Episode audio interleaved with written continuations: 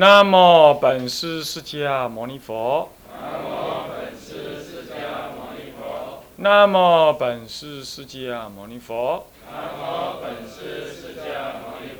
南无本师释迦牟尼佛。南无本师释迦牟尼佛。无上甚深微妙法，百千万劫难遭遇。百千万劫难遭遇。我今见闻得受持，我今见闻得受持，愿解如来真实义。愿解如来真实义。天台中入门，各位比丘、各位比丘尼、各位沙弥、沙弥尼、各位敬人、各位居士，大家午安，阿弥陀佛。请放掌。那么我们上一堂课已经把原教的这所有的原的这个意义啊，可以说是精要的啊，也实在没办法讲太多了啊。那么精要的跟大家呢提一提，重点在于提的内容并不是很多，但重点在于要清晰的让大家知道那个是什么道理，并且提起大家的宗教情操、宗教的信心来啊。研究解门呐、不是只是在那边欣赏道理啊，这样子。不太好啊！只要还要升起那种对法的那种好要信仰，这样研究解门的道理，才能够增加你的修行啊！不然修行就修行了，何必去理解什么呢？是不是这样子啊？啊！那么接着呢，为了要更清晰的对于原原教、别教、藏教、通教，像这些道理的一个一个做一个简单的一个分别啊啊，也同时对于一个佛法的主要内容。呃，到底天台怎么看法？天台家怎么样看待？或者智者大师他当时他怎么样子来看待这个、嗯，这个佛法的一个一个内涵啊？像他这样子的人实在是了不起，他随便说这么几句话呀，后代人就要诠释好几年了。那么这是就是所以说这个一个人的宗教体验呢，从教从中出教。他就是这样，他是从宗教体验中流露出来的对佛法的体会。可是为什么很多古来有很多开悟的大德，他们没有办法创宗立派？呃，有两个原因。第一个就是，嗯、天台大师，他是药师，他是药王菩萨再来，他遇到了观音菩萨作为他的上师，所以当然这这个古古菩萨再来，嗯，他的发心跟他的德行。跟他的佛法正见，他就是要来重新整理释迦佛的教法给中国人的，这是趁本愿而来。当然一般人不能跟他比，是吧？这第一种。第二种就是什么呢？他是中通中通教的人，他既研究教，他也专心修行。他不跟一般中国的有些祖师，就要不就是专通中，要不就通教。通教不通宗啊，这个。常常说不通，那么呢，通中不通教啊，开口便乱道。所以说有时候呢，呃宗教不协调的话，就算你有很深的证悟，你也说不上个所以然。这没有语言可说嘛，没有整体的思想能说嘛。所以他就算修行很不错，他见光，他能够，他能见佛，乃至于他这个解脱的境界很高，他就是能说那些泛泛的道理。再深入，他说说不上来，他的利益众生有限。可是有的人呢，他就是教理懂得很多，可是他没修。他没修的话，不过还好，只要教理没有懂错误的话，起码他可以利益众生。那慢慢的修嘛。可是，在还没有完全修成之前，有时候语言还终究是语言，他不能够出格而说，出格懂吗？超越语言，能够达到语言不能表达的那个境界，做个大整理。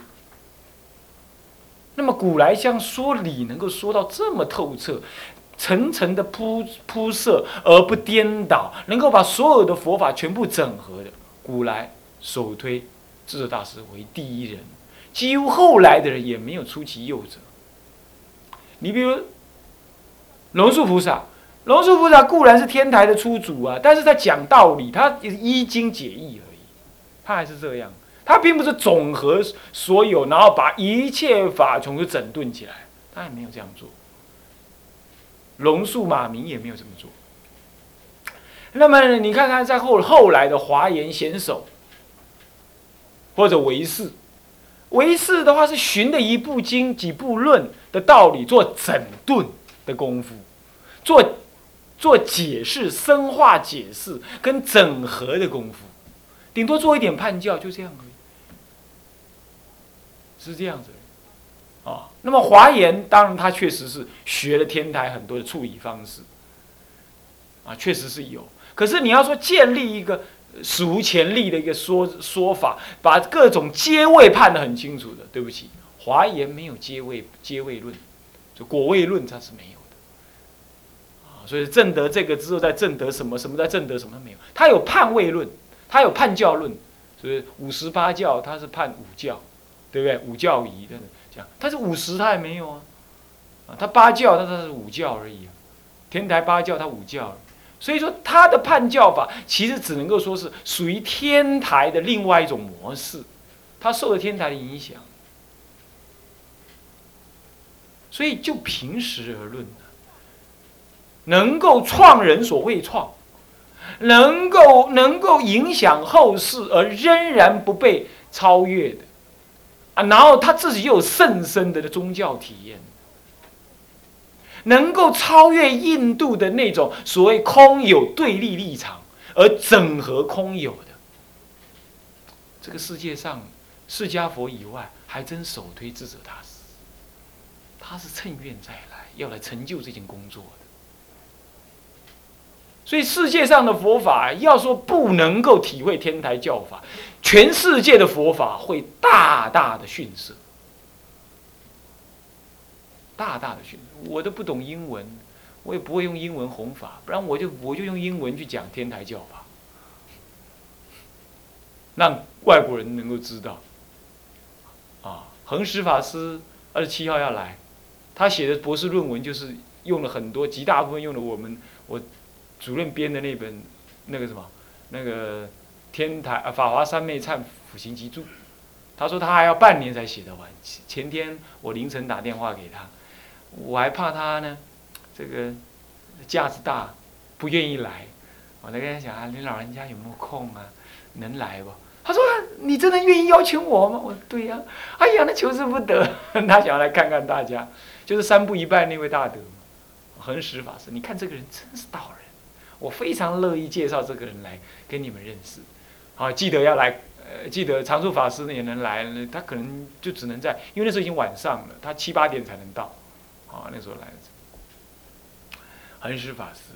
带五位比丘，连他六位来，啊，是这样子，他是外国纯纯种外国人，但是呢，你看他的讲话，这就像极了咱们中国老法师，就是这个样子。啊，很少能看到外国出家人能够这么这么传统，啊，这么传统。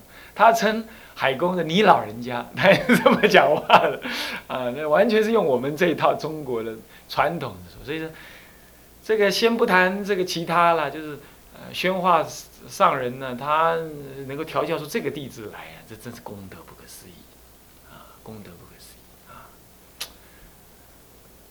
我初学佛就看他的修行日记，三步一拜，是这样。这这所以这个人真是好啊！你看到他你就知道，啊，是个道人，平常默默无闻，也不跟人家争什么。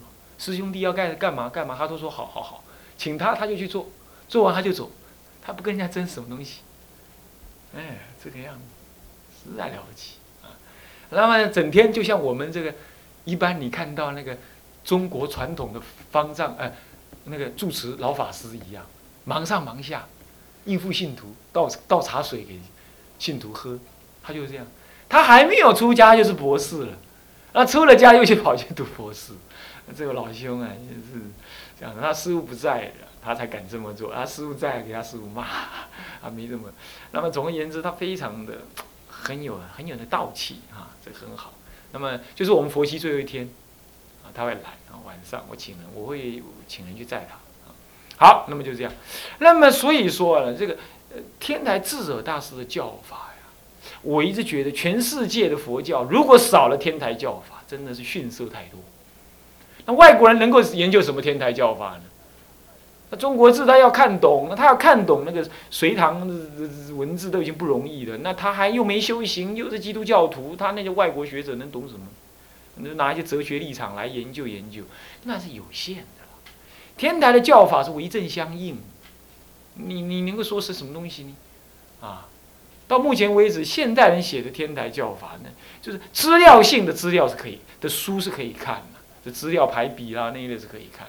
要是解析性的这个一部不可看，所以我我一再的我警告各位，千万不要去外面什么瑞城书局买那杂七杂八的书来看了。什么天台什么书啊，兴趣啊，什么什么哩哩啰啰的，你那是读书，全部不要看，要看就看什么是教仪，传统的还有显明大师法集，这个在我们图书馆有啊，要看看那个。除了那个以外，那么就是不再不然就看看天台教学史喽，啊，慧月长老写的，啊，那是可以看。出家人真正出家人写的那还可以看，其他就不要看，啊，肯定不要看啊。那时候主任你也在看，我是看他们乱讲些什么，你懂意思吧？你你要清楚才可以啊，不然怎么是不是啊？那么真的，那你们在学习，那不必看那些乱，你管他乱讲什么，他在乱讲你也搞不清楚，是不是这样的？那就不必看。好，OK，那么就这样。那么现在我们就分析四教八法的问题，四教八法总数。四教各有八法，这天台大师在什么地方？天台大师在《四教仪》里头也提到了。那么在嗯呃这个这个这个这个《法华玄义》里头好像也提到了这个八法。这不《法华玄义》也提到这个八法。什么叫八法？就是佛法，不管你横说竖说，他谈的就是这八法中的其中的某些东西。这是什么？我们常常讲的有四法：教理行政，有没有？你应该听过这个事情。教经、理经、行经，有没有？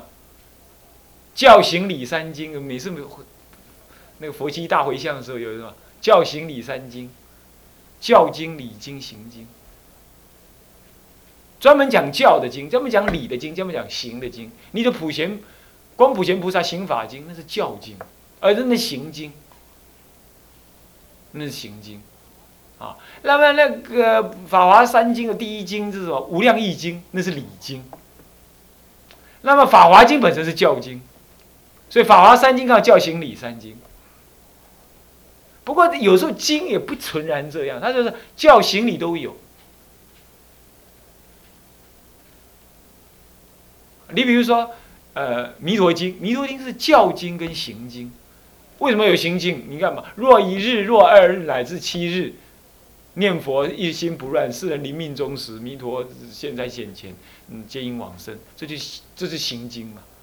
那教经呢？比如说出广长舌说此男性之法，啊，那舍利佛，呃，这个此为男性法门，这都是佛陀的教化的内容，是不是啊？这教经，但是没讲理，没讲到理。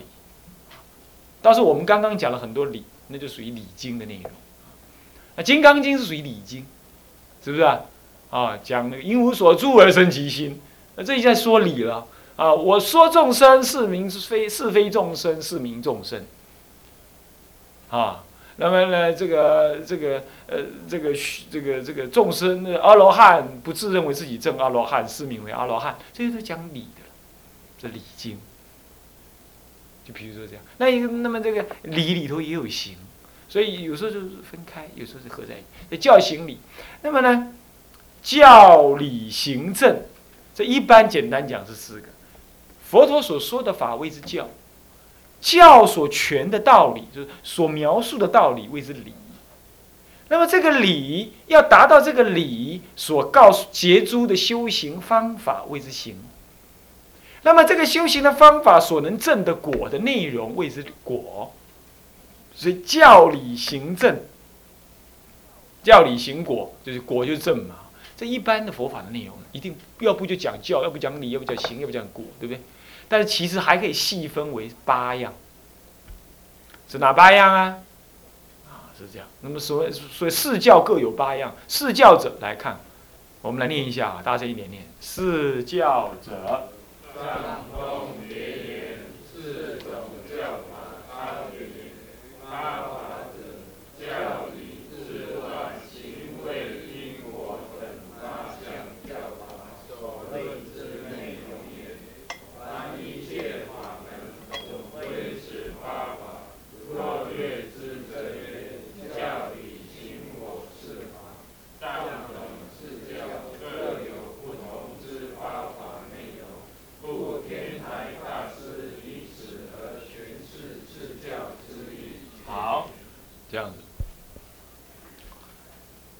呃，四教就是藏通别圆四种教法的内容啊，教法差别的内容就是四教。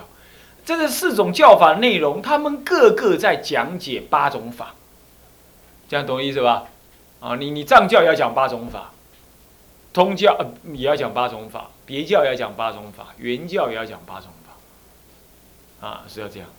那么这八种法是哪八种呢？所以说，换句话说，我不管你什么佛法了，反正一定不离八种法，对不对？哪八种？教、理、智、断。恒为因果，是的。啊，什么是？那么这是八种教法的内容。所以简单的讲，你要研究哪一个宗派，你要研究哪一个哪一哪一哪一哪里什么样子的佛法的整体概念，你就是研究那个宗派的教理智断行为因果，是不是这样子啊？你比如说，你比如说，呃，净土宗，净土宗的教是什么教？就净土教嘛，就是比如说。啊，弥陀经是吧？就是净土教。那你要了解它的理，你在天台里头找那个理，是吧？为什么能够往生？往生极乐世界为什么那么好？那为什么它叫圆自自圆自顿？你要教教他教他的找他的理，是不是这样子啊？那么当然呢，教有分成起信之教、说理之教。一般的净土经典都是起信为重，起那个信仰。你比如说《无量寿经》也也是有理，但是它主要在起信、起行、信行两样，是不是啊？它不是没有讲净土中往生之原理，啊，呃，讲的有啦，不多，也是有。但是在讲本愿，这个本愿的理太深了，要用天台来解释，来解释的深刻的，啊，比如这样，他主也是讲到理了，不太深，就是一般的看不出来。那么智。是什么叫智啊？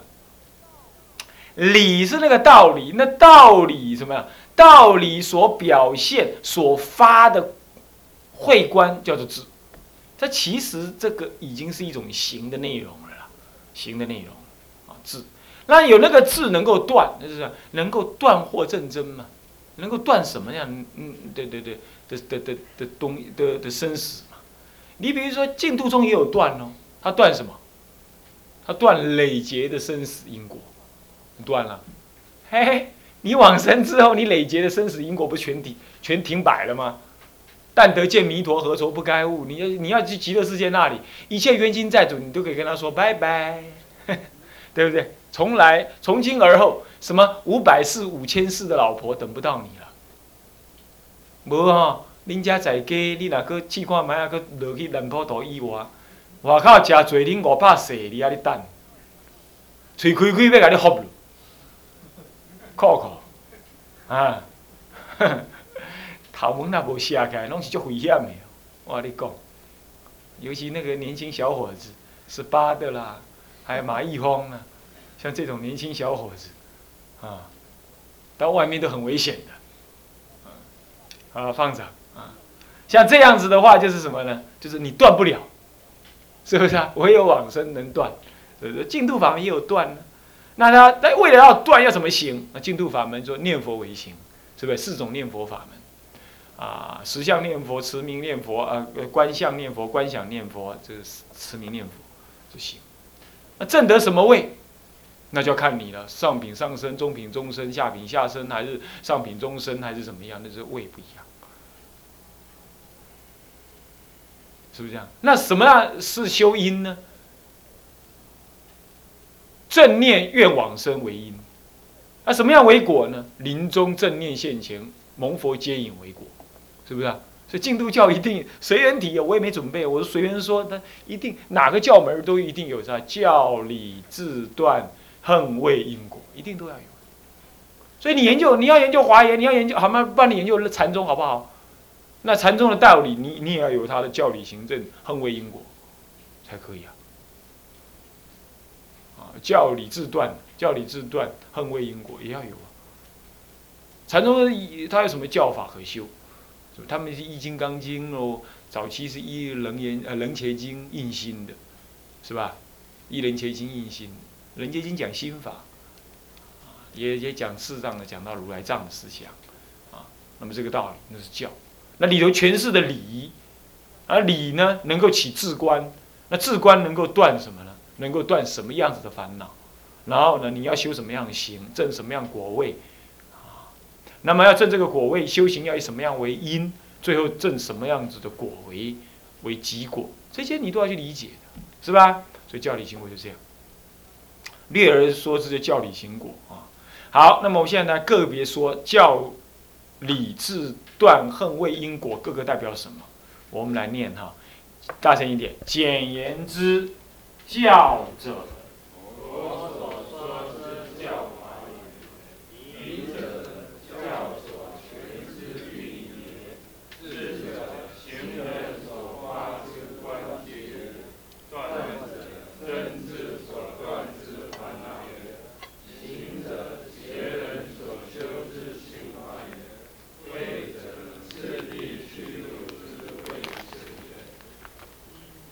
因者，正感，嗯，正果之因体也。果者，修行修所正得之圣果也。以上八法之内涵，是叫差别列表比较如左。上不上？上不上？当初你写时阵早，未记写到这几个，吐个下去。好，那么就这样子了啊，OK，稍微厉害。那么，所以说你看，其实教理自断恨为因果不难懂啊，是吧？所以一定要抓住这八样东西，是吧？研究教理，反正就是这八样，没没没别的，是吧？是不教？佛所说是教法也，啊，那么那个教法到底产生什么作用啊？它能够产生对理的理解，所以教所全是地理。地就真，真实不虚，谓之地，是地理也，啊，唉，这个地理啊难懂，是吧？不过呢，就是要多研究，啊，多研究啊。那么，那么好了，那你对地理的理解之后，你要起观嘛？所以行人所发是观解，就依着那个理来去深刻的思维，深刻的思维。我每讲一次天台宗，我就对天台宗多一次深入的理解。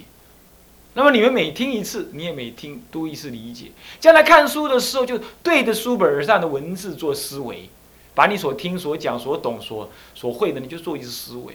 这种思维就是做智观的。那么这种观而又能得解，所以说所发之观解，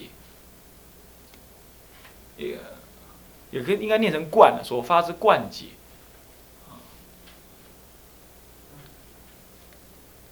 是这样子，能够起观，那个观是表示正念而观，正念而观，那不是乱观一通，或者邪观，邪解经法。这个日本有一个宗派净土真宗啊，他们这些思想啊，就是一再就是说明什么都不要了，那阿弥陀佛呢，一切都功德具足给我们了。这个话是对呀，但是拿了鸡毛当令箭，我干不拿弄好你呀？卖功净度，阿弥陀佛都给你，释迦佛也都给你了，那你拿了多少？是不是？就是空口说白话。那么像这样子的话，这是他们研究教理也很用心，研究净土教理也很用心。坦白讲，不过呢，这种说法常常就隐含着一种对阿弥陀佛的不信任。他们的宣称，他们对阿弥最有信心。是这样，他们常常说啊，思维要体会阿弥陀对我们的恩典啦，如何如何。这个对对佛法的真理啊的体会还不够深，所以他们才需要这样子。他只体，他不把阿弥陀当一个爸爸来信仰，来爱。那么这样子的话，这不是真正的智观。所以这种不是正解。所以中国在民国初年以来啊。几位居士大德还有法师说封杀这个道理，封杀净土真宗，而到现在来台湾的台湾的佛教是不设防的，没有人能够做教理的解释啊，也没有人愿意写文章，也没有人愿意出来讲话，所以呀，绘本也到处跑了。印光大师有说明啊，说从今而后不要有绘本，那既然这本绘本的序文竟然跑出来说，印光大师如果看到这本绘本，他也会同意的，谁能替他讲这种话？这不是笑话吗？印光大最近呢，你们辅导长也很同意我的看法，他就一直去翻，一直去翻印光大师语录，就翻出来一张，我也抄起来了，啊，印光大师就说，他说从今而后不要再有绘本了，不管谁写的都不要，因为那就这么讲，你看看。所以说这个这这这个事情哦，就是颠倒。好了，台湾现在没有人说，反而人家大陆说的很多。那么接着呢，所以说绘本千万读不得，不必去读，你参考都不必要。人家日本出了一部呃蛮好的书啊，觉得这个蛮好，就五部无量寿经的什么对照本，那非常好。它各种不一样的翻译，乃至于各有的是二十八院呢，二十四院，有的三十六院，有的四十八院，是不是？他把各院都对照。你看这样多好，要研究要理解多好，是不是？那宋词的话就是宋什么？就宋就宋无量寿经嘛，拜托无量寿经那么容易懂，是不是？你随便拿来看你就懂了嘛，是不是这样子啊？你不懂也没关系，你慢慢诵自然就会懂。无量寿经真是好，是不是这样子啊？我们是这样，大陆要用的，这现在大陆要要印呢，我我发起注印啊，在在在在大在大陆注印啊，在发起当中啊。那么呢？像这，你看台湾佛教没人讲话，我一直很想讲话，那可是什么呀？太忙，太忙啊！那么太忙，我想要写书，来说明这件事情，啊，收集资料，来一一铺陈。我曾经讲了十八点理由，质疑说这个不可以，他们也回应我，立刻寄来给我看，他们十八点回应等于零，干嘛？从来没有回应，完全没有针对我的问题回答。然后我就说，我就摆着，反正这个已经不是问题了嘛，他没办法回答我的质疑，我只要继续把这十八点扩充坚强，就成功了。然后现在大陆已经给我一叠的资料，人家也不同意，包括灵岩山的住持，妙林老和尚不是，我是说大陆的灵岩山啊，杜维亚奇，谁呀？明学老法师，啊，我在灵岩山讲过课，啊，那么呢？讲过一堂，啊，那参公也在那边去过，参公也去过，他刚好在学人后面，他去了，啊，他们也说，哎，法上法师来过了，什么什么的，这样子，那么呢，那么去了，没有特别提这件事情，不过后来呢，明学老法师自己提了一件事，明学老法师在大陆啊，是风评很好，何以故？他不是视线什么大修行什么，他就做事，坦白的，他坦诚的做事，他当方丈不收人家一分供养。印光大师在灵岩山的规定，不收徒，大大小小不准收供养，尤其是方丈不准收供养。